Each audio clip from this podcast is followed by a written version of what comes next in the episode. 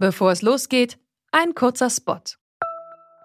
Bald starten ja wieder die Grand Tours mit viel sportlichem Ehrgeiz, medialer Berichterstattung und leider auch mit schlimmen Stürzen. Die Teilnehmenden sind hoffentlich gut abgesichert, denn im schlimmsten Fall müssen sie ihre Karrieren beenden, weil der Sturz es unmöglich macht, weiterhin zu fahren. Aber nicht nur im Sport, auch in jedem anderen Beruf kann eine Berufsunfähigkeitsversicherung sinnvoll sein.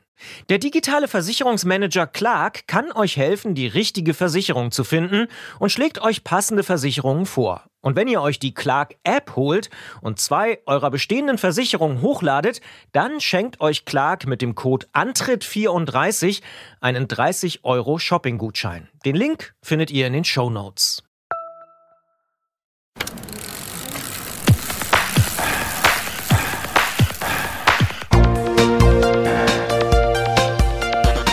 Antritt. Alles zum Thema Fahrrad bei Detektor FM. Präsentiert von Rose, die Bike-Experten. Hier ist der Antritt, die Fahrradsendung auf Detektor FM mit der inzwischen schon 14. Ausgabe. Zur 13. wollten wir lieber nichts sagen, bevor da noch was schief geht am Ende. Und inzwischen habt ihr euch vielleicht schon an unsere Stimmen und Namen gewöhnt. Wir sagen es trotzdem nochmal. Mein Name ist Christian Bollert. Und ich bin Gerolf Meyer. Christian, wie sieht's aus mit dem 100er? Nicht so gut. Ich, du legst da so ein bisschen Wert drauf, ne? Aber ich bin jetzt mehrfach gefahren. Neulich übrigens, oh, da habe ich meine, äh, ich weiß gar nicht, ob ich das erzählen darf, aber ich mache es trotzdem, meine Freundin fast ein bisschen äh, sehr an die Leistungsgrenze gebracht. Wir sind hier in der Nähe von Leipzig bei Lützen, gibt es ein sehr, sehr langes Kopfsteinpflasterstück. Das sind wir gefahren. Ich glaube, wenn es noch viel länger gegangen wäre, wäre es hart gewesen. Aber es war landschaftlich sehr malerisch. Es ist, es ist sehr, es ist äh, sehr, sehr, sehr schön. Ich erinnere mich da an sehr besondere, sehr spezielle Ausfahrten, die dort lang ging.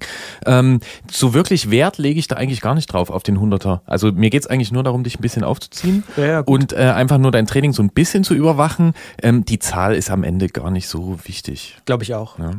Und ähm, wer langsam ist, hat's länger schön sozusagen. Absolut, da bin ich ganz bei dir. Und ich finde auch, so eine richtig schöne Ausfahrt ist erst dann ganz gelungen, wenn es beispielsweise auf der Hälfte noch einen Kaffee gibt oder auch mal ein Stück Pflaumenkuchen oder so. Das finde ich wertet so eine äh, längere Rennradfahrt aus, zumal man sich es ja auch verdient hat. Wir hören jetzt erstmal Daughter mit Human, aber du willst noch was sagen. Ja, man kann das auch dritteln, dann gibt's öfter Kaffee und Kuchen. Stimmt.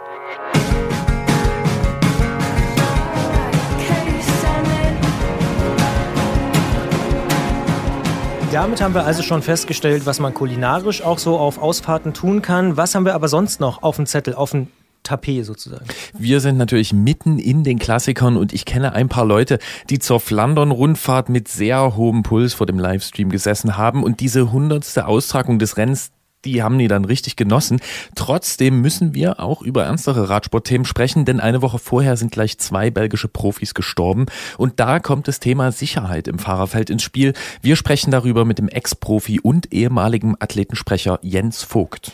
Und wir sprechen natürlich wie jeden Monat mit Jens Klötzer vom Tourmagazin, unser Technikchef sozusagen. Der klärt uns auf, wie man mit dem Fahrrad fliegen kann. Ja, da bin ich mal gespannt. Gleich auch. Ja.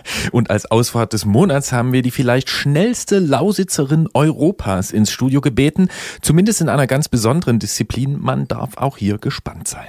Vorher hören wir aber erstmal dein Gespräch mit John Prawley Watson, dem Mann hinter dem sehr schönen, vielleicht auch sehr hippen und sehr angesagten Fahrradblog TheRedivist.com.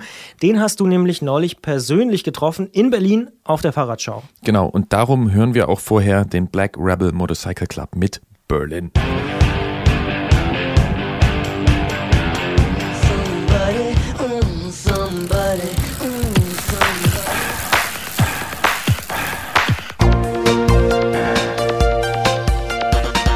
Antritt. Alles zum Thema Fahrrad bei Detektor FM. Präsentiert von Rose, die Bike-Experten.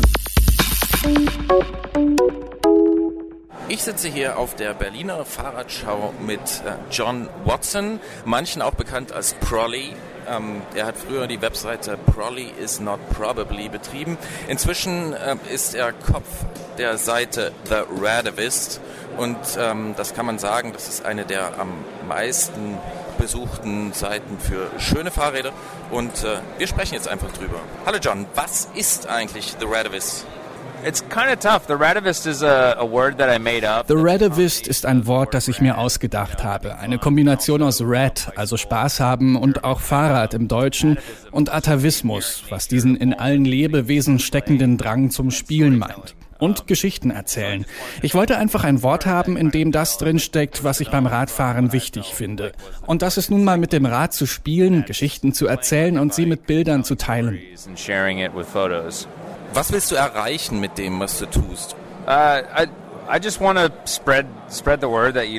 ich will einfach nur darauf aufmerksam machen, dass du kein Profi sein und das auch nicht versuchen musst. Du musst nicht fahren, um zu trainieren.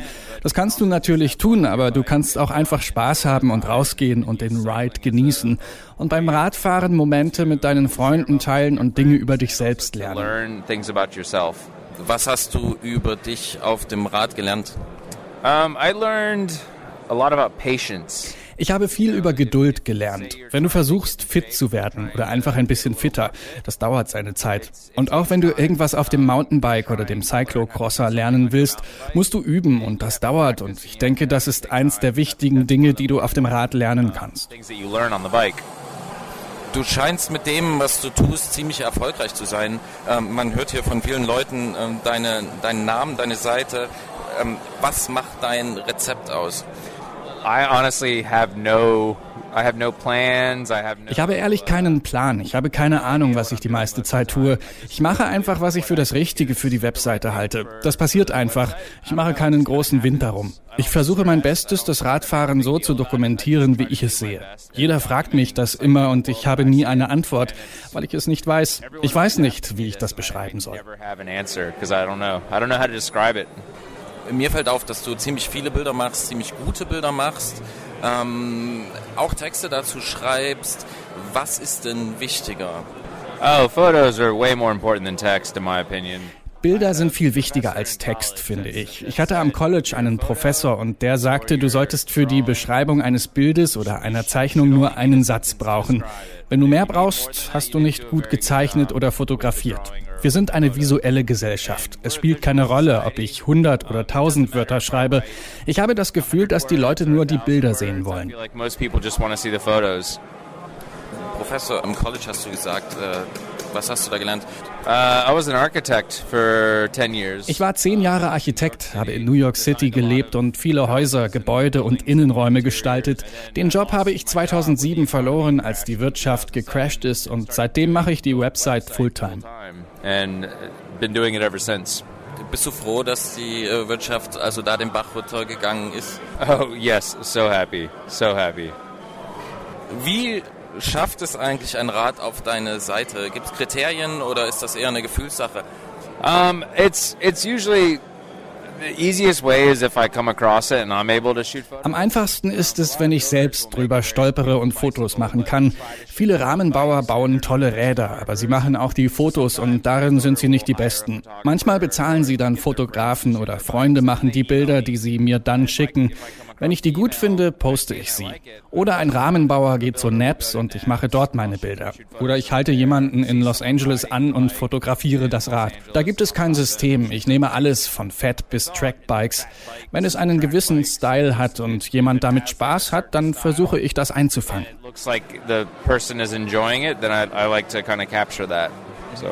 Jetzt hast du die Bahnräder schon äh, erwähnt. Früher warst du ja als Prolly äh, unterwegs und hast da hauptsächlich über Fixies geschrieben. Heute beim Radivis sind viel mehr Abenteuerräder dabei. Wie kommt es zu dieser Entwicklung? Um, well, in New York City, I still believe that the best In New York City ist das Bahnrad oder ein Fixie immer noch das beste Rad, finde ich. Als ich nach Austin in Texas gezogen bin, bin ich wieder Mountainbike gefahren, so wie am Anfang, als ich Radfahren lernte. Die Webseite ist ein Resultat ihrer Umgebung. In New York bin ich nur Bahnrad gefahren. In Austin war ich mehr Touren, campen und mit dem Mountainbike unterwegs. Und in Los Angeles gibt's die besten Rides der Welt. Du hast Berge, du hast Schnee, du hast Wüste, einfach alles. Es ging also immer auch darum, wo ich gerade in meinem Leben war und wo die Leser sich befanden. Und Räder sind doch überhaupt toll und es ist gut, neue Sachen auszuprobieren. Aber denkst du oder siehst du es vielleicht auch als eine Entwicklung des Marktes an, die in die Richtung geht? Oh yeah, I definitely see the Das sehe ich auf jeden Fall. Die Industrie hat lange gebraucht, aber jetzt versteht sie, dass du kein Strava KOM Roadie sein musst. Du kannst rausgehen und Spaß haben, ohne zu versuchen, einen Rekord zu brechen. Das sehe ich überall. Ich sehe Magazine, Marken, es gibt Bikepacking, Touring, Cyclocross, Mountainbiking. Das verändert sich alles. Hast du eine Idee, wo sich das hinentwickeln wird? Also wie der Markt in ungefähr drei Jahren aussehen wird? I have no idea. Ich habe keine Ahnung. Er wird dorthin gehen, wo wir Konsumenten ihn hinbewegen. Leider bestimmen die Konsumenten, wohin die Entwicklung geht. Und am Ende sind sie dafür verantwortlich, wo die Trends hingehen. Consumers are responsible for where the trends go. Äh, Wie verdienst du Geld mit dem, was du tust? Uh, advertising. I Anzeigen. Firmen bezahlen jeden Monat Anzeigen bei mir und die sind echt günstig. Damit verdiene ich mein Gehalt, die Serverkosten, ich bezahle Autoren und Reisen und es hält die Seite am Laufen. keeps the site running. So you can you can live from that. Ja, ich kann davon leben. Mit den Jahren habe ich mich eingeschränkt und herausgefunden, wo es wichtig ist, Geld auszugeben. Das heißt vor allem, dass ich immer in Fahrradläden gehe, um meine Teile zu kaufen und immer auch in Fotoläden. Equipment, das wirklich etwas aushält und Räder, die die Seite repräsentieren. Ich frage nicht nach Rabatten, ich will richtiges Geld ausgeben. Man muss die Wirtschaft und die Rahmenbauer unterstützen. Economy, and you want to support the the frame builders, you know. So Ken hier von Envy hat mir erzählt, der hat äh, dich eingeladen hierher, hat den Flug bezahlt. Ähm, ich denke mal, er ist nicht der Einzige, der da auf dich zugeht. Wie aggressiv gehen denn Firmen auf dich zu? Du hast ja schon eine relativ wichtige Rolle. yeah, I mean, there's there's definitely. I think people people want. Die Leute wollen Produkte auf der Seite. Aber mit Ken und Envy, da musste ich nicht drüber nachdenken. Weil es nicht um Envy ging, die haben nie etwas verlangt. Niemand schreibt mir etwas vor und das Wichtigste war, nach Berlin und zu dieser Messe zu kommen. Das war die Voraussetzung. Ken hat das möglich gemacht, weil Flugtickets und Hotels echt teuer sind. Es ist nett, wenn eine Firma das übernimmt und für Ken war es wichtig, dass ich hier Bilder mache und welche von Mattia von Legor Chikli. Ist doch toll. Wenn Firmen zu pushy werden und wollen, dass ich ihre Klamotten trage und sie anpreise, dann mache ich das einfach nicht. Das wäre irreführend. Ich mache nichts, was nicht zur Seite passt und nicht ehrlich ist. the website and is honest. Das scheint also auch zu passieren, dass sie sehr pushy sind. Yes, companies are. Oh ja, manche Firmen sind sehr pushy. Sie haben also gemerkt, was für ein Wert in deiner Seite steckt für sie. I think so, and I think the har- the hard part is. Ich denke schon. Das Schwierige ist, dass viele nicht verstehen, warum die Seite manchen Marken hilft. Weil die Marken, mit denen ich zusammenarbeite und über die ich spreche, einfach den besten Job machen. Sie machen tolle Produkte und hören auf ihre Kunden. Und so viele andere folgen einfach nur Trends und sind nicht neu oder originell. Und ich unterstütze einheimische Produktion. Also Made in Germany, Made in Japan, Made in the US. Das wird wichtiger für meine Arbeit. made in the U.S., and so that that that becomes a criteria that I like to work with. Du hast äh, eben erwähnt, äh, sie haben es möglich gemacht, dass du hierher kommst nach Berlin zur Fahrradschau, nach Barcelona zur Bicycle Week. Äh, was denkst du davon? Um, I I think Barcelona is awesome. It's warm. It's sunny. It's Barcelona ist großartig, warm, sonnig, am Meer. Vom Fahren her erinnert mich das stark an LA. Es ist sehr europäisch, hat tolle Architektur, Gaudi zum Beispiel. Und Berlin ist eine meiner Lieblingsstädte auf der ganzen Welt. Tolle Architektur, die Leute sind echt freundlich. Das Wetter ist gerade nicht so toll, aber es könnte auch schlechter sein. Hier im Wald zu fahren war toll. Es ist eine großartige Zeit. Tolles Nachtleben, gutes Essen, gute Drinks, eine gute Zeit. yeah, good time. Yeah. Meine Erfahrung ist, dass radfahrende Amerikaner sowieso Europa mögen. Yeah, yeah. I think Americans like. I think Americans like Europe because. Ja, ich denke, die Amerikaner mögen Europa, weil es diese starke Tradition hat. Das Profi-Peloton, die Alpen, die tollen Küsten. Die schönsten Gegenden Europas erinnern mich an Kalifornien. Es gibt nur wenige Orte wie Europa oder Kalifornien. Große Berge sind toll, Strände und Orte, an denen es möglich ist, abseits von Menschen oder Autos zu fahren. Europa hat so eine starke Fahrradtradition und das zieht viele Leute an. Du hast äh, erwähnt, dass es ein Team hinter der Seite gibt. Ähm, du bist so das Aushängeschild, dich kennt man. Äh, wie groß ist das Team aber? Um, it varies. Uh, some months I've got. Kommt drauf an. In manchen Monaten schreiben vier oder fünf, manchmal nur einer. Ich hatte einen Praktikanten und ein paar Helfer in Austin. In LA habe ich die noch nicht gefunden. Weil ich so wenig dort bin. Aber es gibt jemanden in Kanada, in Los Angeles, ein paar Leute in Milwaukee, New York City, Norwegen und Australien. Wenn mich jemand kontaktiert, schöne Bilder hat und schreiben kann, dann zahle ich für solche Beiträge. Ist eigentlich einfach, wenn du diese Dinge kannst. Aber in Wirklichkeit gibt es gar nicht so viele Leute, die auf wirklich interessanten Rides gute Fotos machen können, denn das ist schwierig. Also vor zwei Monaten haben wir mit Charlie Kelly gesprochen. Der hat früher den Fat Tire Flyer rausgebracht, wie wir wissen. Ähm, der war sehr einflussreich und war wichtig. Es ist wichtig, dass solche, äh, solche Leute gibt, wie Charlie Kelly und wie John Watson, äh, damit wir sehen können, worum es geht. Und deswegen vielen Dank fürs Gespräch. Thank you so much. Yeah, great to meet you. Ich reite, ich reite den Drahtesel aus dem Weg da weg, da räumt sofort die Radwege. Und weil das Gespräch aufgenommen worden ist während der Messe auf der Berliner Fahrradschau, entschuldigen wir so ein bisschen die etwas schlechte Qualität. Das kann passieren im Eifer des Gefechts. Und er hat ja auch gesagt, Bilder sind wichtiger als Text. Ähm, was bedeutet das eigentlich für uns? Das ist eine gute Frage. Ich würde sogar sagen, Audio ist wichtiger als Text und Bilder. So. Nee, ich würde sagen, ähm, er hat völlig recht und wir sind eigentlich sogar im Vorteil, weil wenn wir gut sind, äh, erzeugen wir ja Bilder im Kopf.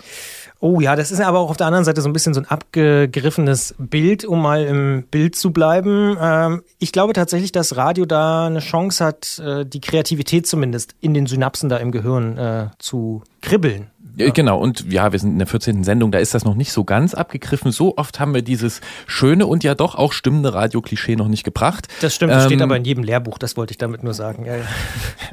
ja ich habe eher Fahrradlehrbücher als Radiolehrbücher äh, gelesen, deswegen traue ich mich auch noch, ähm, das jetzt hier nochmal anzubringen. Völlig in Ordnung. Was mir noch einfällt beim Thema Bilder, es gibt ja diese Crash-Compilations auf YouTube zum Beispiel mit Radsportstürzen und die füllen sich zurzeit ja fast von selbst. Ja, und zwar viel zu schnell und auch vor allem viel zu heftig. Es gehört natürlich zur Spannung dazu, ja, dass bei Klassikern und so, dass die Leute sich da schinden und dass es da auch die eine oder andere gefährliche Situation gibt. So wie zuletzt Greg von Avermaet zum Beispiel, als er Das war heftig ist, und man hat es auch dreimal angeguckt und ähm, es wäre geheuchelt, wenn man sagen würde, dass einen sowas nicht interessiert. Man schaut sich natürlich an, aber das Problem ist, es findet immer öfter statt und die Stürze werden heftiger und ähm, ja, wie wir vorhin schon gesagt haben, ähm, es gab zwei Todesfälle und äh, darüber darüber äh, haben wir gesprochen mit Jens Vogt über Sicherheit im Peloton.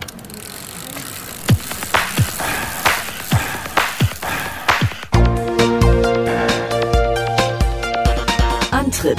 Alles zum Thema Fahrrad bei Detektor FM. Präsentiert von Rose, die Bike-Experten. Radsport, der kann faszinieren, so wie zum Beispiel Peter Sagans Siegfahrt bei der 100. Flandern-Rundfahrt am Wochenende.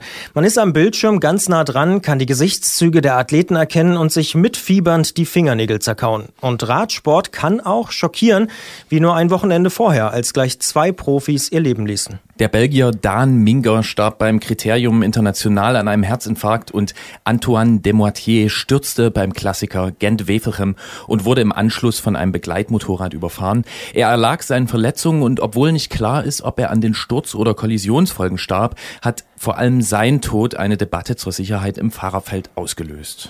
Wir sprechen darüber mit Jens Vogt, der selbst 18 Jahre Teil des Pelotons und 2007 außerdem Sprecher des Verbandes der Radprofis gewesen ist. Hallo nach Berlin. Hallo, Herr Vogt. Hallo, guten Tag. Die Todesfälle der vergangenen Wochen haben ja viel Bestürzung ausgelöst. Antoine Demortiers Sturz und das sofort über ihn fahrende Begleitmotorrad haben eine ganze Diskussion ausgelöst zur Sicherheit im Fahrerfeld. Wie bewerten Sie denn diese Fälle? Ja, wir hatten leider schon einige äh, Vorkommnisse dieser Art auch im letzten Jahr gehäuft und auch dieses Jahr ähm, selbst der jetzige amtierende Weltmeister Peter Sagan hat letztes Jahr einen ähnlichen Zusammenstoß gehabt in der Vuelta a España mit auch einem Begleitfahrzeug. Es gibt immer wieder diese Vorfälle mehr und mehr in den letzten Jahren und da muss wirklich ein gewisses Umdenken stattfinden. Es gibt sicherlich keine einfache Lösung, wo man einfach einen Finger drauflegt und sagt, guck mal da, genau deshalb aber ich glaube, alle müssten einfach einen Schritt zurückgehen und ein bisschen mehr normalen, gesunden Menschenverstand benutzen und sagen, okay, wir haben Radsport. Der Radsport heißt, weil er um den Radfahrer rum involviert. Der Radfahrer ist die Nummer eins Priority in diesem Business. Und alle sollten ein bisschen mehr Rücksicht nehmen, weil der Radfahrer immer der Schwächere ist. Egal ob es ein Motorrad ist oder mit dem Auto, der Radfahrer ist immer der Schwächere. Und da muss jeder mal kurz drüber nachdenken. Sie sind selbst Fahrersprecher gewesen und waren 18 Jahre lang dabei. Mal ganz platt gefragt, wie gefährlich lebt man denn als Profi? Ist das ein Hochrisikosport? Ja, also ich habe in meiner äh, Laufbahn ähm, einen Todesfall eines Kollegen erlebt, Andrei Kivilev. Ich habe Mannschaftskameraden von dem tödlichen Unfall, Wouter Weilands. Und der Fall war äh, für mich äh, besonders tragisch, weil er seine schwangere Freundin äh, zurückgelassen hat und seine Tochter wurde geboren, ohne jemals den Vater gesehen zu haben. Also das, es war schon auch schwer für uns als Mannschaft zu, zu verkraften, dass er so plötzlich aus dem Leben gerissen wurde. Ich habe von einigen Trainingsunfallen gehört. Die beiden Ochoa-Brüder, einer gestorben, einer fährt jetzt bei der Behinderten-WM, Behinderten-Olympiade mit dabei.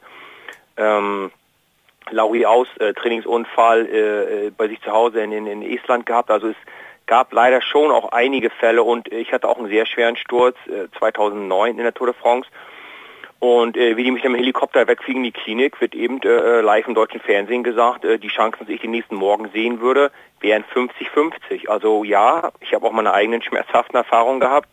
Und Radsport ist ein riskanter Sport. Es ist halt kein, kein Ping-Pong, es ist kein Bowling. Motorräder, Autos, Zuschauer und auch Hubschrauber, Sie haben es gerade schon angesprochen, bei den großen Rennen sind die Fahrer eigentlich ja ständig von sehr vielen potenziellen Störfaktoren umgeben. Wie geht man denn als Athlet damit um? Das ist ja, was die Lösung so schwierig macht. Wir wissen, dass wir all die Fahrzeuge brauchen. Wir brauchen den sportlichen Leiter hinter uns, weil er unsere Reserveräder trägt unsere Trinkflaschen trägt, unsere Ernährung, unsere Nahrung äh, trägt.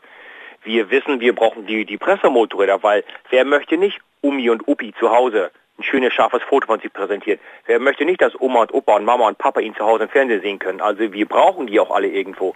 Und wenn jeder vielleicht ein kleines Tickchen äh, rücksichtsvoller sich äh, benimmt und fährt, dann müsste das doch eigentlich auch zu schaffen sein. Trotzdem ist ja so der Eindruck ähm, von uns und man liest auch ab und zu, dass es immer mehr dieser Unfälle gibt. Also gerade dieser mit Begleitfahrzeugen. Ähm, ist da was dran oder täuscht das? Gab es das schon immer in der Form? Nein, nein, das, das ist schon so. Also ähm, es ist im letzten Jahr, auch in diesem Frühjahr schon auch einige Fälle gegeben, wo der, ähm, der Fahrer dann auch tatsächlich irgendwo äh, gesundheitlich gefährdet ist, also äh, schwerere Verletzungen erleiden könnte oder erlitten hat. Äh, das Rennen, der Rennverlauf sich auch verändert. Es gibt einfach äh, viele, viele Fahrzeuge. Also wenn mich jemand fragt nach dem Radsport, sage ich immer, der Radsport ist schöner, besser, größer, spektakulärer, hochglanzmäßiger, glamouröser geworden, aber eben auch stressiger, schneller und gefährlicher. Ja. ja es gibt äh, mehr Geld zu verdienen, aber auch jeder Fahrer muss mehr Verantwortung tragen. Und jedes Mitglied der Radsportwelt trägt mehr Verant für mehr Verantwortung ich äh, kann auch uns Fahrer nicht ganz freisprechen von, von der Schuld, weil ich habe sie nur selber jahrelang erlebt. Wenn eben da jemand das Peloton überholen möchte, sei es jetzt ein sportlicher Leiter oder ein Presse- oder Fotografmotorrad oder der Rennveranstalter oder ein VIP-Auto, die hupen dann und es wäre ja ähm, sozusagen mit gesundem Menschenverstand das allerlogischste und einfachste. Alle Fahrer fahren ganz kurz auf die Seite, lassen das Auto durch und fahren wieder rüber. Das Ganze wäre in fünf Sekunden erledigt. Aber weil das niemals so funktioniert. Und die Fahrer dann sagen, nee, ich lasse hier keinen durch, ich will selber nach vorne fahren. Und ich habe Angst, dass wenn ich mal Platz aufgebe, dass jemand anders den Platz für mich einnimmt. Und dadurch passiert erstmal gar nichts. Das Auto steckt manchmal fünf Kilometer, manchmal bis zu zehn Kilometer im Peloton fest, kommt nicht vor nicht zurück, traut sich nicht zu bremsen, weil hinter dem Auto schon wieder Fahrer eingeschert sind. Und dann machen wir Fahrer das Rennen und unser Leben äh, äh, selber schwierig für uns selbst. Das, das müssen wir auch nicht tun. Jetzt haben Sie es ähm, eben schon gesagt, mehrmals, ähm, dass äh, mehr gesunder Menschenverstand äh, gefragt ist. Aber reicht denn der aus oder geht es auch um ein paar strukturelle Änderungen? Also man liest zum Beispiel von den ersten Veranstaltungen, die sagen, okay, wir begrenzen die Zahl der Pressemotorräder oder so. Ist das der Weg oder reicht es aus, wenn jeder sich ein bisschen besinnt? Wenn Sie jetzt hier in, in der Stadt Berlin die Heerstraße meinetwegen jetzt runterfahren, eine mhm. große, glatte, breite Straße, da könnte man auch 250 km/h fahren mit einem Auto, ja. wenn er so schnell fahren kann. Klar könnte man, es sind drei Spuren, riesig große, breite, glatte Straße. Aber man hat gesunden Menschenverstand und macht es nicht. Weil man weiß, dass es gefährlich ist, gehört sich nicht. Und ähnliches Denken müsste noch eben auch bei uns sein. Wenn man sagt, okay, da vorne fahren ja 20 Rennfahrer, ich könnte jetzt auf dem Grünstreifen überholen und den Sand und Schmutz äh, und, und, Split und Steine äh, äh, rüberschleudern oder ich fahre hier auf dem Bürgersteig hinter den Zuschauern und kann die Gruppe überholen oder ich spiele das auf Nummer sicher und warte einfach noch einen Augenblick. Wie würden Sie sich entscheiden? Na klar, wir im Moment warten, oder? Aber eben nicht jeder macht das. Und wenn da jeder mal einen Tick zurückgeht und sagt, okay, es ist nur Sport. Keiner wird gefeuert, wenn er das Peloton nicht innerhalb von 10 Sekunden passiert und wenn er eben zwei Kilometer dahinter steckt. Da verliert keiner seinen Job. Also müsste auch jeder äh, in der Lage sein zu sagen, okay Leute, das Wichtigste zuerst, die Sicherheit aller Teilnehmer. Nicht bloß der Fahrer, aber auch der Zuschauer. Die stehen ja manchmal auch ganz schön gefährlich dicht am Straßenrand. Wenn dann noch ein sportliches Leiterauto oder äh, ein Motorrad vorbeifahren möchte, ist natürlich gefährlich. Was wir jetzt nicht brauchen, sind Panikentscheidungen und Fingerzeigen auf jeder gibt jedem anderen die Schuld und Kurzschlussreaktionen oder, oder ähm, äh, kurzfristige äh, Lösungen. Wir brauchen eine intelligente Lösung, wo äh, äh alle äh, Mitarbeiter oder alle Teilnehmer in diesem Radsport Zirkus hätte ich fast gesagt, in diesem Radsportgeschäft mit am Tisch sitzen und jeder macht Vorschläge und dann finden wir einen Konsens, eine Lösung, die auch alle befriedigt. Wir können jetzt nicht beispielsweise nicht nur die Fotografen alle rausschmeißen. Wir können aber auch nicht die die die die die, die, die Presse, die Journalisten rausschmeißen oder äh, die VIP-Autos, die tun natürlich dem Rennen helfen die überhaupt nicht. Aber in den VIP-Autos sitzen Leute, die haben Zeit und Geld und äh, äh, Energie in dieses Radrennen reingesteckt, um das Radrennen zu ermöglichen. Und wenn die sagen, ich würde gerne so ein Rennen von innen sehen, kann man denen jetzt nicht verdenken. Die haben vielleicht gerade einen 2 Millionen Euro Scheck unterschrieben. Und dann ist es natürlich schwierig, denen zu erklären, dass sie nicht dabei sein dürfen. Jetzt gibt's ja Fahrer wie Marcel Kittel oder auch sportliche Leiter wie Brian Holm von Ethics Quickstep, die fordern wirklich konkrete Maßnahmen von der UCI, vom Weltradsportverband. Also gibt es da auch etwas, wo Sie sagen, hm, das könnte ich mir schon vorstellen, dass man sich darauf einigen kann. Oder sagen Sie, da muss man wirklich mal auch ein bisschen in Ruhe nachdenken, so wie Sie gerade schon ein bisschen betont haben? Ähm, sicherlich Ruhe nachdenken hilft immer, aber was äh, ich jetzt zum Beispiel vorschlagen würde, wäre, wenn jetzt eine Etappe oder ein Radrennen von A nach B geht, ja, da tut man eben nicht von A nach B eine schnurgerade Linie fahren, sondern man fährt jetzt meinetwegen alle 30 Kilometer, lässt man das Peloton so eine Zickzack-Ecke fahren und jeder, der vorbeifahren möchte, kann dann dort geradeaus weiterfahren. Verstehen Sie, was ich meine? Mhm. Also man, man, man, man, man tut designierte Überholpassagen ja. einbauen. Alle man 20, 30 Kilometer sucht man sich eine Strecke, wo man meinetwegen äh, das Peloton fährt rechts um den Ort rum und alle, die vorbeifahren wollen, fahren links um den Ort rum und kommen dadurch vor dem Peloton wieder raus. So wie das und manchmal ja auch bei Bergetappen ist, dass man sagt, hier, da kommen die Begleitfahrzeuge nicht mehr über den Pass, sondern die fahren dann irgendwo anders lang und dann, ja. genau. Mhm. Genau, und das kann ja nicht so schwer sein, wenn man irgendwo durch eine größere Stadt fährt. Also man sagt, okay, das Peloton fährt einfach jetzt mal hier einfach mal so ein kleines Viereck, eine, eine extra äh, äh, Umleitung sozusagen, wo die fünf Minuten von der Rennstrecke runterkommen. Und dann haben wir fünf Minuten Zeit, um alle Autos durchzulassen, die durch wollen. Und dann kommt das Peloton von dieser kleinen Extra-Runde zurück auf die alte Rennstrecke. Und die Hauptstraße ist wieder blockiert vom Peloton, aber alle, die vorbeifahren wollten, sind vorbeigefahren. Sowas beispielsweise. Oder aber äh, man sagt, okay, letzten zehn Kilometer, wo das Rennen hektisch wird, sind eben weniger oder keine Motorräder mehr erlaubt. Dann nimmt man eben Drohnen dann sitzt eben einer hinter dem Peloton im Auto und steuert, steuert eine Drohne, die dann die Aufnahmen macht. Dann ist schon mal ein Platz auf der Straße weniger, weil man eben eine Drohne hat. Ich meine, wir haben ja moderne Technologie. Warum soll man das nicht äh, umarmen und willkommen heißen? Es gibt ja verschiedene Möglichkeiten. Oder man setzt verstärkt auf kleine Kameras, die am Fahrrad festgebaut sind. Da kann man natürlich die Zuschauer noch richtig mit ins Renngeschehen mit reinnehmen. Und wieder äh, hat man ein Fahrzeug weniger auf der Straße, weil man kann ja auch diese sogenannten Onboard-Kameras bei den Radfahrern schalten. Die Dinge, die wiegen doch nichts mehr. Da kann man ja, die UCI ist ja der Weltverband. Wenn die sagen, okay, hört mal zu, Leute, hier Tour de France, jede Etappe, mindestens ein Fahrer pro Team muss die Kamera haben. Es gibt keine Ausnahmen. Ihr könnt selber entscheiden, welcher Fahrer die Kamera trägt. Aber jede Mannschaft hat einen Fahrer pro Tag, pro Etappe, der diese Bilder zur Verfügung stellen muss. Und da tut sicherlich Frome auf der Abschlussetappe im gelben Trikot trägt er diese Kamera. Die anderen Tage braucht er sein Radrennen, sein Rad so leicht wie möglich, damit er eben die Etappen gewinnen kann, die Tour gewinnen kann. Aber wenn eben so eine Schaukeletappe anliegt, kann ja dann der Frome die fahren. Ansonsten sind eben die Wasserhelfer dran. Oder die Sprinter, die äh, können mal sowas mal zwischendurch ein, äh, einbauen oder äh, so, so, so ein Rad fahren.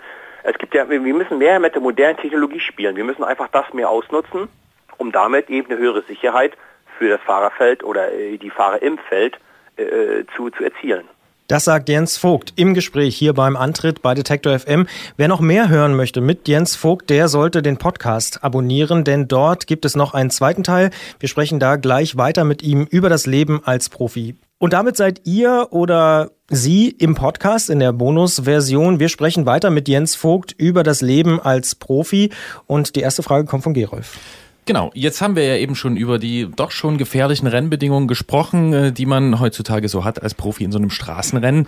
Ähm, Jetzt gibt es Radsportstars, äh, so wie Sie oder wie ein Fabian Cancellara oder ein Peter Sagan. Also Leute, die auch in Deutschland mal in den Abendnachrichten auftauchen und die sicher kein schlechtes Gehalt beziehen. Ähm, man könnte das ja vielleicht auch Schmerzensgeld nennen. Und dann gibt es aber auch sehr viele eher unbekannte Fahrer und Wasserträger und Helfer. Was verdienen diese Fahrer denn ungefähr? Was ist denn da so der Gegenwert für diese Gefahr, der sie sich aussetzen? Zuallererst mal es Fahrergehälter, da reden nicht viele drüber. Aber ich, ich denke, ich bin der festen Überzeugung, nein, nicht ich denke, das ist ein Weichmacher, ich bin der festen Überzeugung, dass wir Radsportler ähm, korrekt bezahlt sind. Ja, sondern wie Fabian Cancellara, der kriegt eben, keine Ahnung, zwei Millionen, vielleicht zweieinhalb Millionen.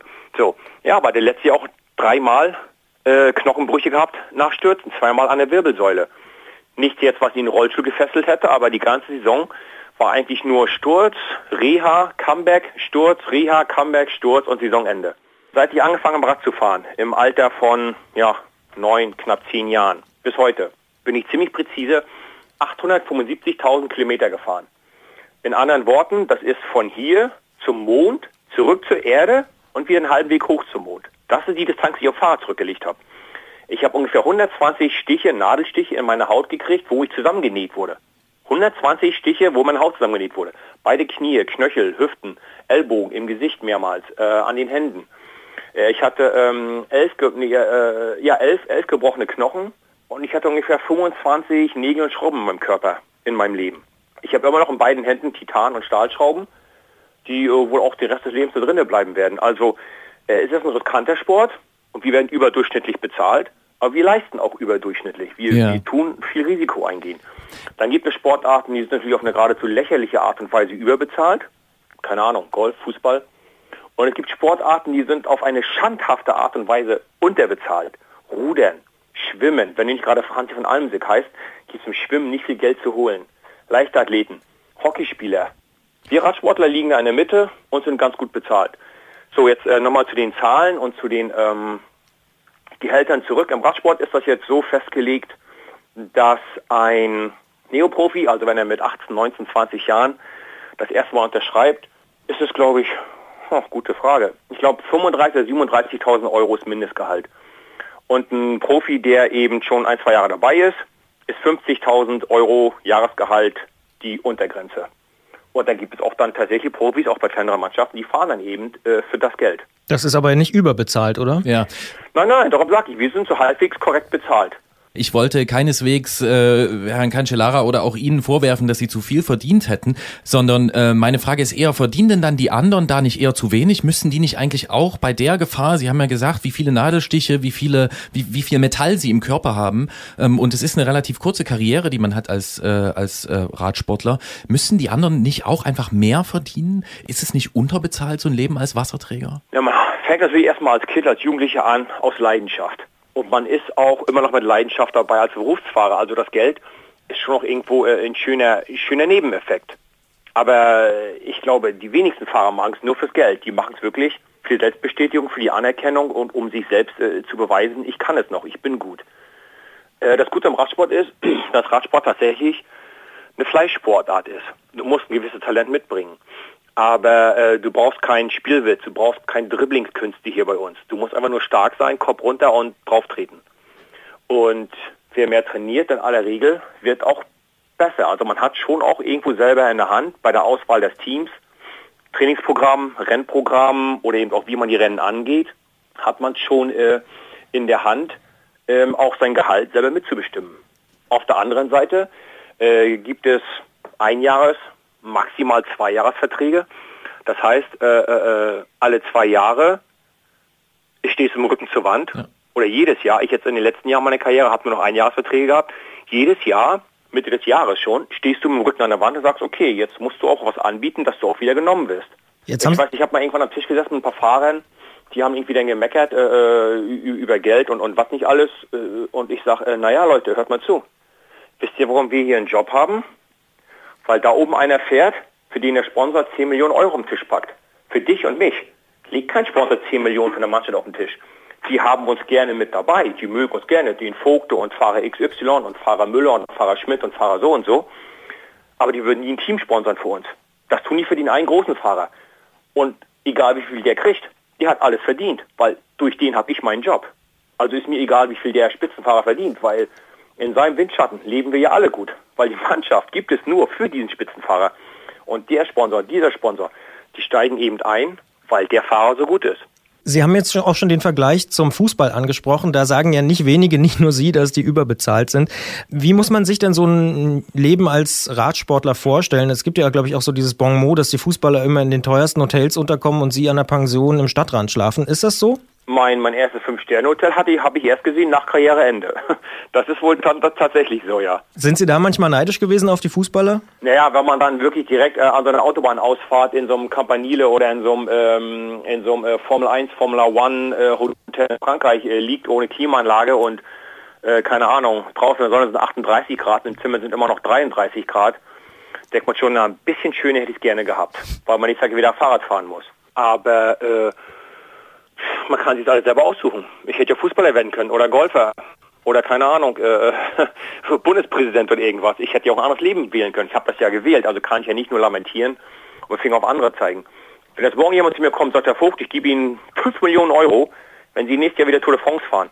Sag ich, ey, na logisch mache ich das wir wollen das jetzt ja hier auch nicht so ein, wollen ja hier keinen Abgesang auf den so gefährlichen und so unterbezahlten Radsport machen, denn obwohl das so unglamourös klingt, ähm, so im kleinen Hotel an der Autobahnauffahrt, wissen wir ja alle, also wir beiden, wie wir hier im Studio stehen und Sie garantiert auch, dass es da natürlich auch was, ähm, ein, ein Gegengewicht gibt. Ja? Also was neben den Entbehrungen ähm, als großes Geschenk, als große Freude, als, sage ich mal, so positive Vision ähm, des Radsports steht. Was können Sie das auf den Punkt bringen? Was das für Sie ist, was, was diese Strapazen wert macht? Also ich hatte jahrelang immer wieder, habe ich mich auch selber daran erinnert, wenn ich hier irgendwo in Berlin Umland trainieren gefahren bin, ja, eigentlich so eine kleine, wunderschöne Allee lang gefahren, ganz ruhig, wenige Autos, die Vögel zwitschern, denkst du, ey, hast du ein Glück im Leben gehabt. Das ist dein Büro.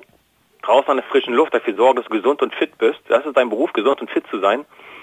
Du hörst die Vögel zwitschern, die Sonne lacht, da denkst du, Mann, und jetzt bist du im Büro. Das ist wunderschön. Oder wenn du irgendwie doch mal ein Rennen gut fährst, vor allen Dingen Rennen, wo du nicht so selbstsicher bist. Und dann, klar, gewinnen ist immer schön, aber du fährst viel besser, als du erwartet hast. Du kannst der Mannschaft helfen zu gewinnen. Und du kannst deinem Freund helfen zu gewinnen. Oder du gewinnst selber was. Diese Momente, die, du schüttest dann so viel Glückshormone, Endorphine aus, davon fährst du dann ein halbes Jahr lang. Von diesen Momenten. Ja, oder du hast irgendwie deine Familie, deine Kinder oder deine Eltern, die sagen, Mann, Junge, das war so toll. Oder die Kinder sagen, Mensch, Papa, du hast gewonnen, das war so toll, wir haben dich im Fernsehen gesehen. Äh, diese Momente, die bleiben dann irgendwo doch schon sehr, sehr lange haften und helfen einem dann auch mal durch äh, einen Schwermoment äh, äh, da doch auch wieder Motivation zu finden, nach einem Sturz äh, wieder aufzustehen oder eben dann doch im Dezember im Regen oder Schnee doch nochmal rauszufahren zum Training. Da, da braucht man eben mehr Motivation. Ähm, ich habe viele sehr, sehr gute Freunde getroffen durch den Radsport und ich halte mich auch für einen recht weltoffenen Menschen. Für mich war auch ein Riesenbonus, ich habe mit dem Radsport zusammen habe ich inzwischen 36 Länder gesehen, alle Kontinente, ja, äh, äh, Kolumbien, äh, Mexiko, äh, Nordamerika, äh, also USA, äh, Kanada, Australien, Thailand, Südkorea, Malaysia, ähm, ja Russland, in Afrika, Südafrika. Also ich habe wirklich alle Kontinente gesehen, allen Kontinenten irgendwo auch interessante, schöne Dinge gesehen.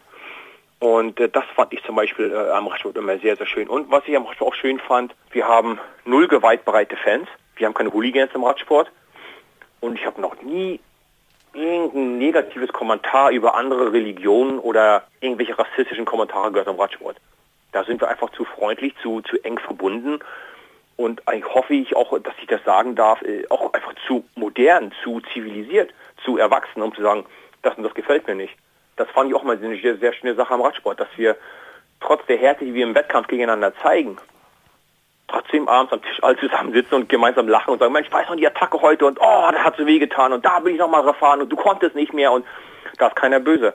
Ja, am Abend äh, sitzen wir alle zusammen und lachen über den Tag, obwohl wir im Rennen uns dann wirklich äh, gegenseitig da die Kante geben, so, so hart wir können und, und das fand ich immer schön, diese Kamer Kameradschaft der Radsportler jetzt länder- und nationenübergreifend, mannschaftsübergreifend einfach untereinander. Ohne Frage ist der Radsport sehr, sehr international, da haben Sie sicher recht. Sie haben auch schon Ihre Kinder angesprochen, die dann vorm Fernseher sitzen und Ihnen zuschauen oder zugeschaut haben, muss man ja mittlerweile korrekterweise sagen. Wenn jetzt eine Tochter oder ein Sohn Radsportlerin oder Radsportler werden will, würden Sie abraten oder sagen, gute Idee? Also meine Frau und ich, äh, wir vertreten beide die Meinung, uralter Spruch, aber diesen eben dann doch oft wahr, dass nur in einem gesunden Körper kann ein gesunder Geist leben. Und dadurch haben unsere Kinder auch irgendwo auch aktiv unterstützt oder auch ein bisschen gepushten Sport zu machen, egal welchen. Das haben wir denen völlig überlassen. Der Älteste hat ähm, Basketball gemacht, jetzt spielt er Lacrosse. Julian, der Zweite, der hat eben ähm, auch erst äh, Leichtathletik gemacht, der war auch ein ganz guter so Mitteldistanzläufer und äh, Springer. Und dann haben ihn Kumpels von der Schule überredet, mal zum Testtraining im Radsport zu kommen. Und dann ist er auch äh, fünf Jahre Fahrrad gefahren, hat aber jetzt diesen Winter aufgehört, gesagt, weißt du, Papa, ey, am Sonntag um 6 Uhr aufstehen, um 7 zum Radrennen fahren, der fährst du dahin, der fährst ein Rennen, du musst auf alle anderen Altersgruppen warten, du bist abends um 7 zu Hause, der ganze Tag ist weg für ein Rennen, ich will das nicht mehr. So, und dann ist er jetzt, äh, hat er aufgehört. Also aus meiner Familie kommt mit hoher Wahrscheinlichkeit kein weiterer Radsportler. Die Mädchen zeigen null Interesse am, am, am Radsport.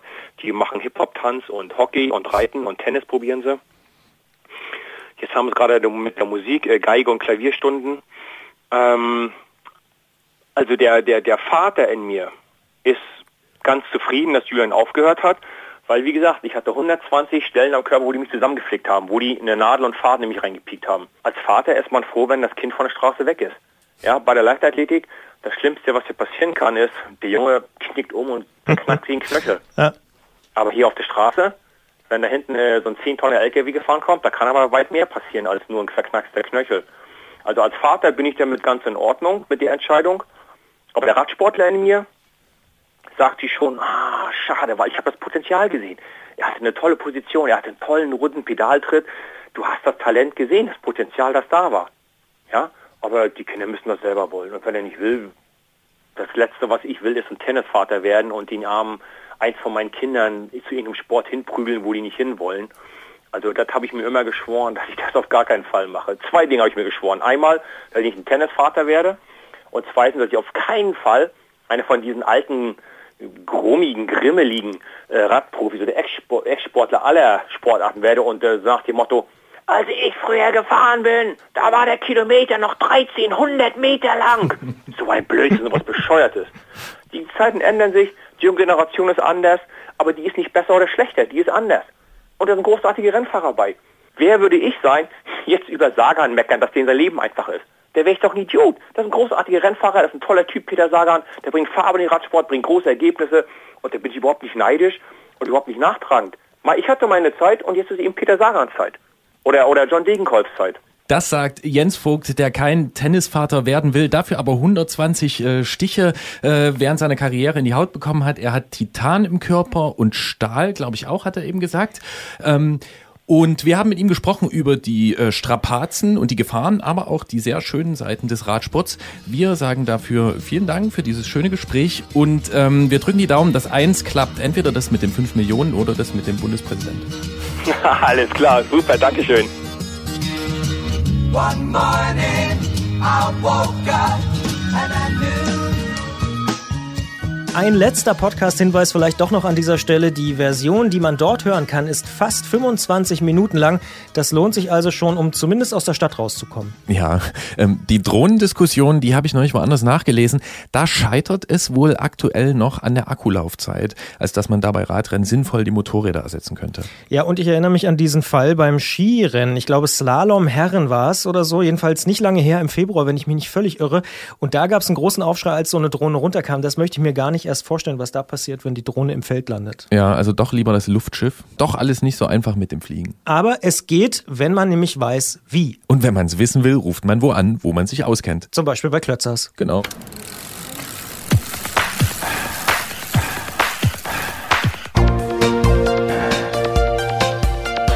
Antritt. Alles zum Thema Fahrrad bei Detektor FM. Präsentiert von Rose, die Bike-Experten. In der vergangenen Woche haben wir versucht, ihn in München zu erreichen, unseren Cheftechniker Jens Klötzer vom Tourmagazin. Allein ein trauriges Freizeichen ist alles gewesen, was sein Festnetzanschluss beim Verlag von sich gab. Und das hat natürlich einen Grund. Jens Klötzer ist nämlich gar nicht in der Redaktion gewesen, sondern auf Mallorca, wo er das neue Team Tour betreut hat und sich einige Kilometer aufschreiben konnte. Er ist natürlich mit dem Rennrad dort gewesen und hat es vorher im Flugzeug auf die Insel transportiert. Anders schwer möglich, vielleicht noch mit dem Boot, naja. Doch wie macht macht man das wohl am schlausten? Wie fliegt man möglichst sorglos mit dem Fahrrad? Jens Klötzer vom Tourmagazin weiß Rat. Klingeln bei Klötzer. Die Technikfrage beim Antritt auf Detektor FM. Tourredaktion Jens Klötzer, schönen guten Tag. Hallo nach München. Hallo nach Leipzig. Hallo Jens, wie hast du denn dein Rad im Flugzeug transportiert? Also ich habe so eine spezielle Tasche für mein Rennrad, die ähm, aus einem ganz festen Material ist und so etliche Polsterungen drin hat und dann kann man das äh, Rad ähm, oder den Rahmen in, in so eine Metallaufspannung einspannen und die Laufradräder kommen in äh, speziell gepolsterte Taschen und ja, damit geht es relativ bequem und äh, ganz komfortabel. Das klingt ja schon ziemlich ausgefuchst. Was kostet denn so eine Tasche? Ja, die sind schon relativ teuer. Also mehrere hundert Euro muss man dafür schon einplanen. Teure Modelle können da bis 1000 Euro gehen, ja. Das lohnt sich ja jetzt vielleicht nicht für jeden. Ähm, was für Möglichkeiten gibt es denn sonst noch? Ähm, ja, es gibt doch so die klassischen Hartschalenkoffer, also so Fahrradkoffer, die sind noch ein bisschen günstiger, aber eben auch noch unhandlich und kosten auch ein paar hundert Euro. Ähm, günstiger kommt man weg, man kann sich auch seinen Radkoffer selbst basteln. Das machen auch viele. Und zwar einfach aus einem alten Radkarton, den man äh, bei einem Fahrradhändler für ein paar Euro in die Kaffeekasse sich einfach mitnehmen kann.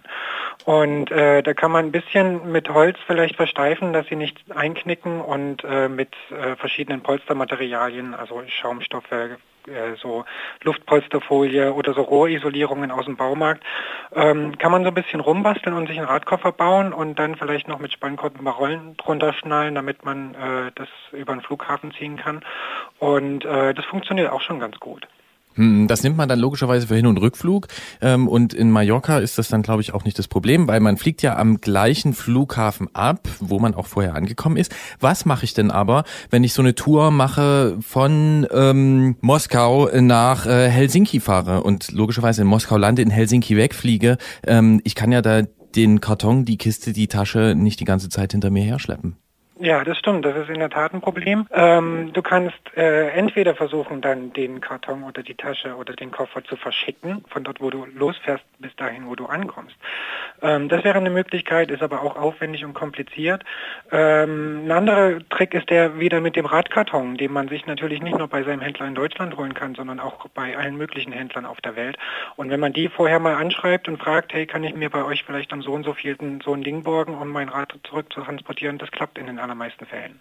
Eine andere Alternative ähm, ist ja vielleicht noch, statt das Rad möglichst dick und sicher zu verpacken, einige Vielflieger und Fahrer, die empfehlen das auch gerade, das eben nicht zu tun. Also nur Lenker längs drehen, Pedale abschrauben und zum Sperrgepäck in der Hoffnung, dass das Rad dann auch als Rad erkannt wird und die Packleute am Flughafen vorsichtig damit umgehen.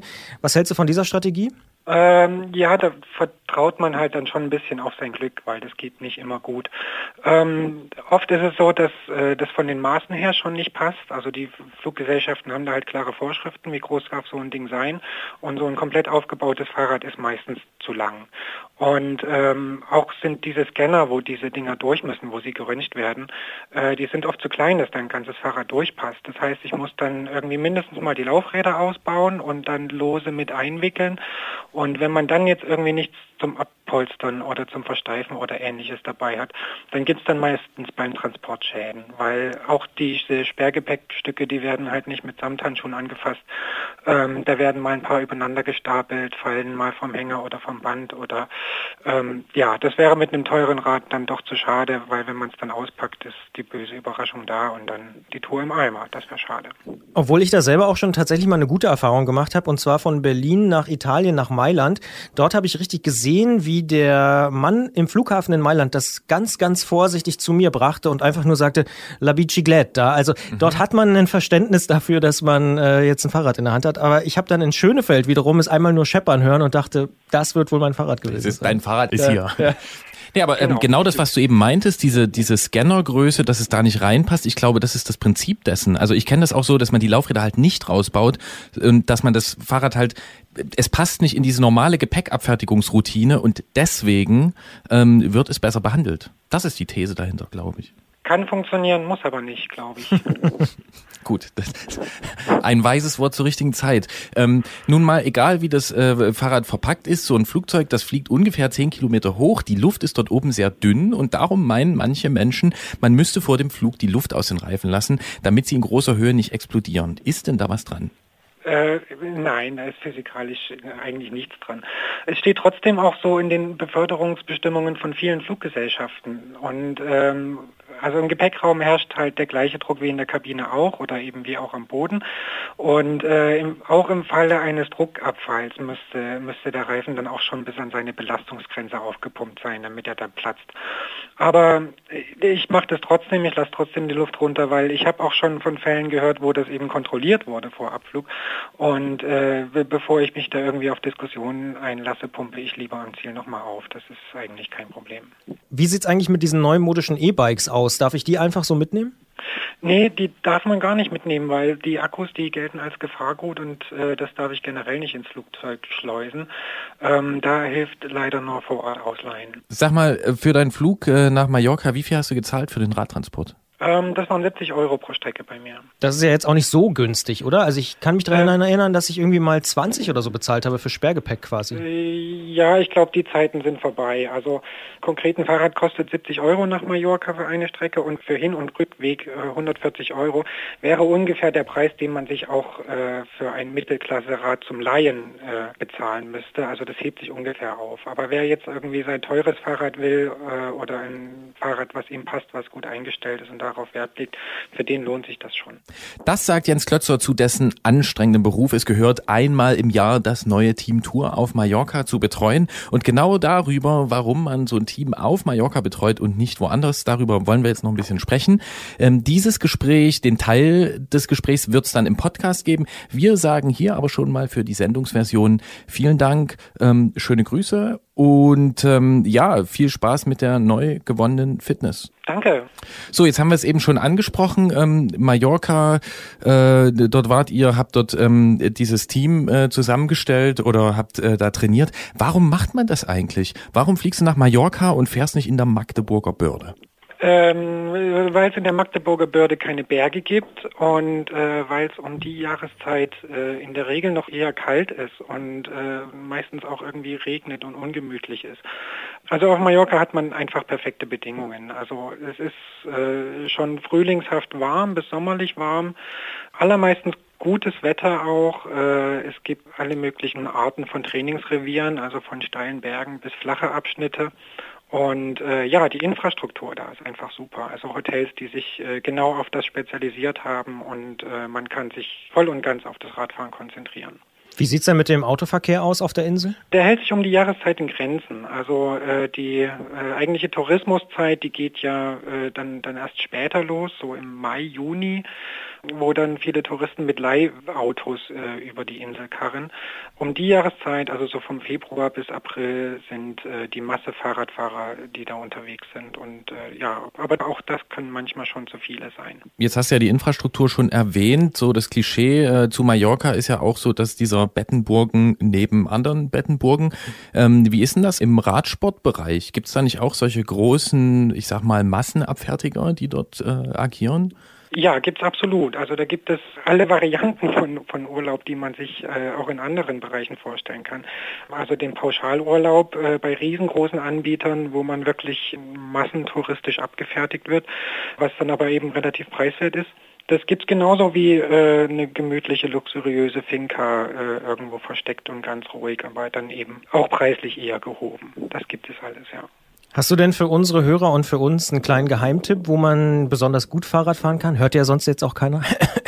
Also wir sind jetzt immer im äh, ganz im südwestlichen Zipfel der Insel, wo es jetzt noch relativ ruhig ist. Also im Norden da sind eben diese diese Massentourismusunterkünfte, wo dann echt viel los ist.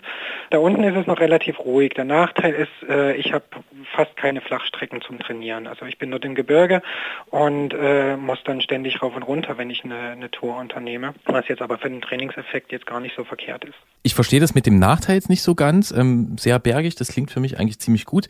Sind denn da nur Leute wie wir, also Radsport-Interessierte, Hobbysportler oder so wie euer, äh, wie euer Team, das dann schon Leute, die das als Hobby ernsthaft äh, betreiben? Oder wie weit geht denn das? Das sind auch Profiteams am Start dort, oder? Ja, ja, sind es auch. Und äh, das könnte man ganz gut an dem Zeitstrahl darstellen. Also so im Januar, Februar sind eigentlich fast nur Profis da oder eben wirklich sehr ambitionierte Hobbyfahrer. Dann so März, April ist so äh, die Zeit für die große Masse, also für die ganzen Jedermann-Sportler. Ähm, das ist auch, glaube ich, das, äh, die Zeit, wo am meisten auf der Insel los ist. Und dann so im April Richtung Juni kommen dann eher die gemütlichen Tourenfahrer, äh, die es dann auch gerne etwas wärmer noch haben. Ähm, manche fahren auch zweimal im Februar und im April, ähm, aber so ungefähr teilt sich das auf. Ja. Und lohnt sich aus deiner Sicht der Besuch auf Mallorca jedes Jahr im Frühling? Ja, also ich äh, jedes Mal freue ich mich wieder drauf und äh, jedes Mal holt man sich dort so die ersten Sommerkilometer und das ist, wenn man hier aus äh, der langen dunklen Winterzeit kommt, echt immer ein großes Erlebnis. Ja. Das sagt Jens Klötzler zu dessen anstrengendem Beruf. Es gehört einmal im Jahr das neue Team Tour auf Mallorca zu betreuen. Leider muss er dann auch selbst aufs Rad und dafür ist es unabdingbar, dass er sein eigenes Rennrad im Flugzeug mitnimmt. Wie man das am schlausten anstellt, darüber hat Jens uns berichtet und wir sagen vielen Dank nach München. Ja, vielen Dank.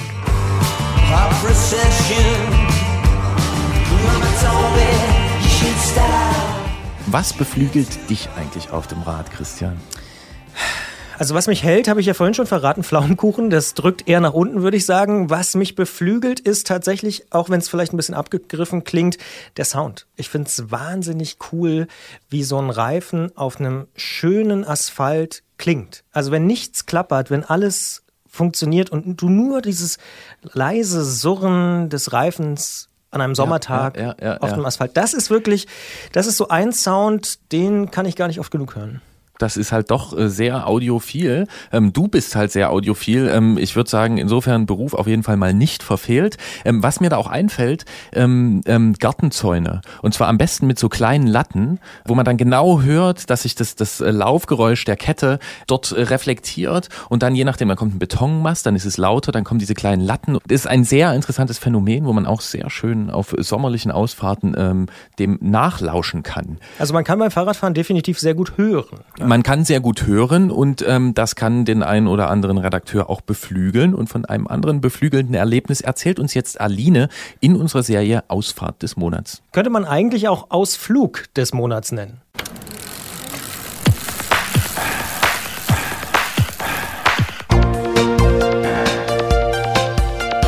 Antritt. Alles zum Thema Fahrrad bei Detektor FM. Präsentiert von Rose, die Bike-Experten. Hier ist der Antritt auf Detektor FM mit der nächsten Folge unserer kleinen, aber feinen Serie Ausfahrt des Monats. Wir wollen dem Radfahren Stück für Stück auf den Grund gehen und auch ein bisschen erforschen, was kann Radfahren alles sein, wo kann man es überall tun und welche Bedeutung hat es eigentlich für uns?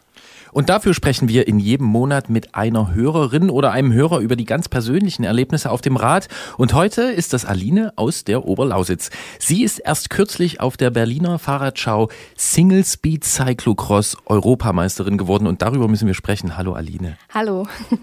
Erstmal überhaupt zur Klärung. Single Speed Cyclocross heißt das eigentlich, man fährt da mit einem Fahrrad, mit einem Gang auf einem Crosskurs. Ist das so richtig wiedergegeben? Ja, das kann man schon so sagen. Ähm, auf der Fahrradschau war es allerdings so, dass man auch durch eine Halle gefahren ist, wo halt viele Zuschauer waren, wo auch der Poloplatz noch aufgebaut war und ein paar Dinge, wo man mit dem BMX fahren konnte. Genau, quasi so ein Mix. Ja, warum zur Hölle macht man das aber? Single Speed und dann noch Cyclocross. Also das ist ja der Randsport zum Randsport im Randsport. Ja, deswegen wird man auch Europameisterin darin, weil es so ein kleiner Randsport ist. Ähm, mich erinnert es tatsächlich immer an meine Kindheit. Also meine Cousins sind zwei und drei Jahre älter und sind immer mit dem Mountainbike gefahren und ich musste mit meinem Klappi dahinterher, haben so kleine Trails gebaut und da musste ich immer drüber und jetzt hat mein Mitbewohner gesagt, hier komm doch mal mit, fahr doch mal, Single Speed ist okay, fährst einfach mit deinem Stadtrad habe ich meinen Gepäckträger abgebaut und meine Schutzbleche und dann bin ich da einfach hingefahren, habe den Trail gesehen, habe gesagt, na gut, fahre ich mit. Dann hat es halt geklappt. genau. Jetzt hast du es eben schon mal angerissen, wie der Kurs ausgesehen hat. Das war also teilweise draußen, teilweise in der Halle, oder? Und in welchem Rahmen war das denn? Mm, im Rahmen der Berliner Fahrradschau. Das ist so eine Messe, die jedes Jahr einmal im Mai, März in Berlin ist. Und eigentlich geht es da vor allem um hippe Fahrräder, hippe Leute sieht man da überall. Und ja, es geht vor allem auch um Fahrradspaß, glaube ich. Ähm, und was, wie schön Fahrräder sein können und Fahrradfahren sein kann. Nochmal konkreter zum Kurs, wie fandst du den? Also er war nicht so schön, sage ich einfach mal. Ähm, war halt ein Platz, wo vielleicht ein paar Büsche abgehackt worden sind. Es gab unglaublich viele Platten auf dem Kurs, ähm, weil einfach hohe Stoppeln waren und es war jetzt auch nicht sehr anspruchsvoll, war jetzt nicht besonders schön. Wir machen in Leipzig ja manchmal auch so ein bisschen Cyclocross und das ist dann schon schön, wenn man richtig durch den Wald fahren kann. Gab halt da nichts anderes vor Ort anscheinend und dann wurde da gleich der Platz dort angelegt. Dann halten wir fest, die Strecke mit deinen Brüdern, die war cooler? Definitiv Cousins, aber definitiv ja. ja. Ähm, was ist es denn für dich gewesen? War das Spaß oder einfach ausprobieren? Also es ging vor allem ums Ausprobieren. Ich habe gedacht, okay, ich fahre da mal mit. Es sind halt viele fitte Leute, die da auch mitfahren, die es auch sehr, sehr ernst nehmen, was manchmal so ein bisschen problematisch war für mich. Ähm, und dann bin ich halt in Kurs einfach Probe gefahren, habe gedacht, ach ja, das kann ich. Und bin halt die Qualifikation gefahren, das waren 25 Minuten, das hat auch Spaß gemacht. Und habe dann einfach entschieden, gut, ich fahre das Finale mit, das waren nochmal 50 Minuten. Und da ging es vor allem darum für mich, den Kurs durchzufahren, ohne irgendwo anhalten zu müssen. Halt auch die kleinen Anstiege zu schaffen, die engen Kurven zu schaffen. Und am Ende bin ich es auch durchgefahren, was mich sehr, sehr glücklich gemacht hat. Es gibt ja auch äh, dieses Video vom Start, da sind ähm, so alle Räder übereinander gestapelt. Ich würde sagen, das ist ungefähr so mannshoch oder mhm. Frau hoch. Das hat so ein bisschen Gewühle gegeben, das zu entfitzen und dann da letztendlich loszufahren. Ähm, gehört sowas dazu, zu dieser Art Veranstaltung? Ja, schon. Also es geht vor allem um den Spaß und es gibt, wie gesagt, einige, ich nenne sie mal Fitfucker, die da keinen Spaß dran haben und es gab tatsächlich auch jemanden, der den Kratzer am Fahrrad entdeckt hat und das gar nicht lustig fand. Ähm, aber wir hatten auch schon die Aktion, dass die Fahrradhelme abgegeben werden mussten, ineinander gesteckt worden oder dass wir die Vorderräder wieder einbauen mussten etc. Also es gibt da schon manchmal manche Schikane. Mhm. Im Gegensatz zum Kurs mit deinen Cousins, wie ich gelernt habe, hast du aber auch einen Preis bekommen. Du bist sogar Europameisterin geworden. Allerdings muss man dazu sagen, dass du auch die einzige Frau am Start gewesen bist. Nein. Nein? Wir waren zu zweit. Ah. Genau, es war noch eine Holländerin da ähm, und sie hatte aber das Problem mit dem Platten. Und es war eigentlich nach der Qualifikation schon klar, dass ich Europameisterin bin, ja. okay, so ist schade. das manchmal. Das heißt, du warst im Finallauf die einzige Frau? Ja. Mhm. Dann haben wir das richtig äh, für die Chronologie und Chronik abgeheftet an dieser Stelle. Wie kann man denn dafür sorgen, dass es vielleicht mehr Frauen bei solchen Rennen gibt? Also Weniger glaub, Fitfuckers? Definitiv. und ich glaube, es gibt schon eine ganze Menge Frauen, die das auch fahren. Ähm, ich kenne auch Leute, die gerne mitgefahren wären, wenn sie halt nicht hätten arbeiten müssen. Und das Problem zum Beispiel war dann in der Finalrunde, dass wirklich einige da waren, die mich halt auch einen Berg runterschubsen wollten, etc. Dadurch, dass ich aber auch Polo spiele, war es für mich nicht, war ich nicht so einfach klein zu kriegen. Chaka. Aber das war schon ein bisschen nervig. Und wie gesagt, es gibt eigentlich viele Frauen. Auch bei den Mountainbike-Rennen am Wochenende oder so sind auch immer schon fünf bis zehn Frauen dabei. Aber war es jetzt in dem Fall dann wirklich nur eine Terminfrage oder ähm, woran liegt's?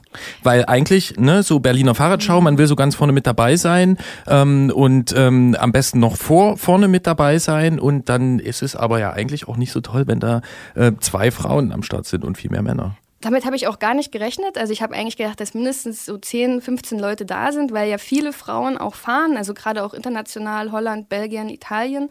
Ähm, und ich war total überrascht, als der Mann dann zu mir gesagt hat, ja, es sind nur vier Frauen, dann waren nur zwei Frauen am Start.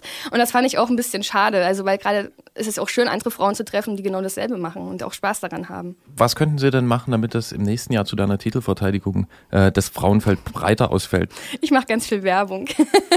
ich will auf jeden Fall, dass viel mehr Frauen mitfahren. Genau. Das sagt Aline Pohl, die seit der Berliner Fahrradschau amtierende Single Speed Cyclocross Europameisterin ist. Dieses Wort will ich nochmal aussprechen. Single Speed Cyclocross Europameisterin. Und sie hat uns heute hier im Studio besucht. Vielen Dank dafür. Bekommt übrigens natürlich noch den Einkaufsgutschein von Rose Bikes über 50 Euro. Und wir verneigen uns einfach ehrfürchtig und hoffen auf einen höheren Frauenanteil zu Alines Titelverteidigung im kommenden Jahr. Gerolf hat es ja schon angesprochen. Vielen Dank für das Gespräch. Vielen Dank euch. Alina, hast du noch einen Wunschsong? Oh Mann, ja. Ich habe den ganzen Tag Taylor Swift, Shake It Off im Kopf. Und das ist auch der ähm, Song, zu dem ich ganz viel trainiere und immer fahre und den ich sehr liebe und den würde ich sehr gerne noch hören heute. Alles klar, dann hören wir den jetzt. Trainingssong Taylor Swift, Shake It Off.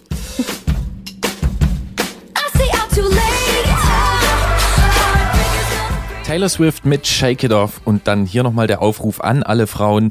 Nächstes Jahr Berliner Fahrradschau. Ähm, dort findet dann hoffentlich wieder äh, die Single Speed Cyclocross Europameisterschaft statt und dann, ähm, ja, wir wollen euch zujubeln. Das Wort hat's dir auch angetan, merke ich. Ja, das kann man schon mal äh, sagen. Wenn man es dann ein paar Mal gemacht hat, dann kommt es auch noch viel, ähm, viel flüssiger äh, aus einem heraus. Absolut. Was gibt's denn noch, was man in diesem Monat sich merken kann und welche schönen Wörter man vielleicht äh, ja aufschreiben und auch hören darf? Genau, neues schönes Wort, was ich gelernt habe vom Herrn Klötzer. Äh, wir befinden uns nämlich im Ardennenmonat, ähm, wie er gesagt hat. Ähm, und damit meint er natürlich das Amstel Gold Race, den Flash Wallon und Lüttich, Bastogne Lüttich, ähm, die am 17., am 20. und am 24. April aufeinander folgen. Kleine Quizfrage, weißt du, wie man Lüttich, Bastogne Lüttich auf äh, Flämisch ausspricht? Liège, Bastogne, Liège. Nee, Französisch, aber Flämisch? Leipzig, Braunsbedra, Leipzig. Fast. Ich glaube, Lauk, Bastogne Lauk ist, glaube ich, tatsächlich die äh, flämische Übersetzung. An der Stelle muss der Audiophile noch ein bisschen üben. Ja, da freuen wir uns auf Feedback, falls das natürlich falsch gewesen sein sollte. Vorher aber natürlich, ähm, unsere Stammhörer werden sich vielleicht erinnern, letztes Jahr hat ein John aus Frankfurt angerufen hier an dieser Stelle und ein Rennen gewonnen, wo es einen Pflasterstein zu gewinnen gibt. Paris-Roubaix, die Hölle des Nordens am 10. April dies Jahr ohne John. Ja, und wir hoffen natürlich trotzdem auf Spannung und darauf, dass eventuelle Stürze bitte glimpflich ausgehen mögen. Im Gelände geht sich das mit neun Terminen des Mountainbike-Weltcups wieder aus. Da beginnt die Saison nämlich am 9. und 10. in Lourdes in Frankreich, wo normalerweise die Leute so hinpilgern. Nächster Termin ist dann Cairns in Australien am 23. und 24. April. Und das Bike Festival in Riva am Gardasee ragt vom April in den Mai hinein, vom 29.04. bis zum 1.05. geht das. Ansonsten gilt rausgehen, Radfit machen, wenn das nicht schon passiert sein sollte, Sonne und Kilometer tanken und natürlich mal zuhören, wenn der Asphalt unter dem Laufrad sirrt und flirrt oder man am Zaun vorbeifährt oder doch noch nach Bristol in England zur Bespoke Messe, Bespoke Bristol. Das ist jedenfalls der Tipp für alle, die sich im März schon für unseren Beitrag über die North American Handmade Bicycle Show interessiert haben. Denn die Bespoke ist quasi das Gegenstück auf europäischem Boden. Und wenn man auf dem Weg dahin ist, gleich in London ins Designmuseum zu Cycle Revolution. Da geht's bis zum 30. Juni noch um alle möglichen Fahrradfacetten. Viel zu tun, viel zu fahren, viel zu erzählen. Falls ihr mit uns in der Ausfahrt des Monats darüber sprechen wollt, Antritt at Detektor FM ist bekanntlich unsere Adresse und über die App erreicht man diese Sendung auch. Natürlich, dort geht das über iOS und über Android kann man sich bei uns melden, einfach was aufnehmen, uns schicken und dann vielleicht schon in der nächsten Sendung mit uns sprechen und den 50 Euro Gutschein von Rose gewinnen. Genau, die nächste Sendung läuft am 5. Mai zu Himmelfahrt. Bis dahin wird diese April-Ausgabe ähm, an jedem Donnerstag um 20 Uhr wiederholt bei Detektor FM im Wordstream. Und damit nähern wir uns jetzt wirklich dem Ende der Sendung und für dich, Gerolf, verspreche ich auch, dass ich bis zum nächsten Mal dann den 100er gefahren habe. Und weißt du, was ich für dich machen werde? Nee. Ziemlich oft anhalten, ziemlich viel Kuchen essen, auch mal ein Fischbrötchen, wenn es klappt, vielleicht ein Velohonig und ähm, ja, ich wünsche dir viel Spaß beim 100er. Vielen Dank. Danke fürs Zuhören und jetzt raus mit euch. Abschalten oder morgen früh. I'm trying to be a righteous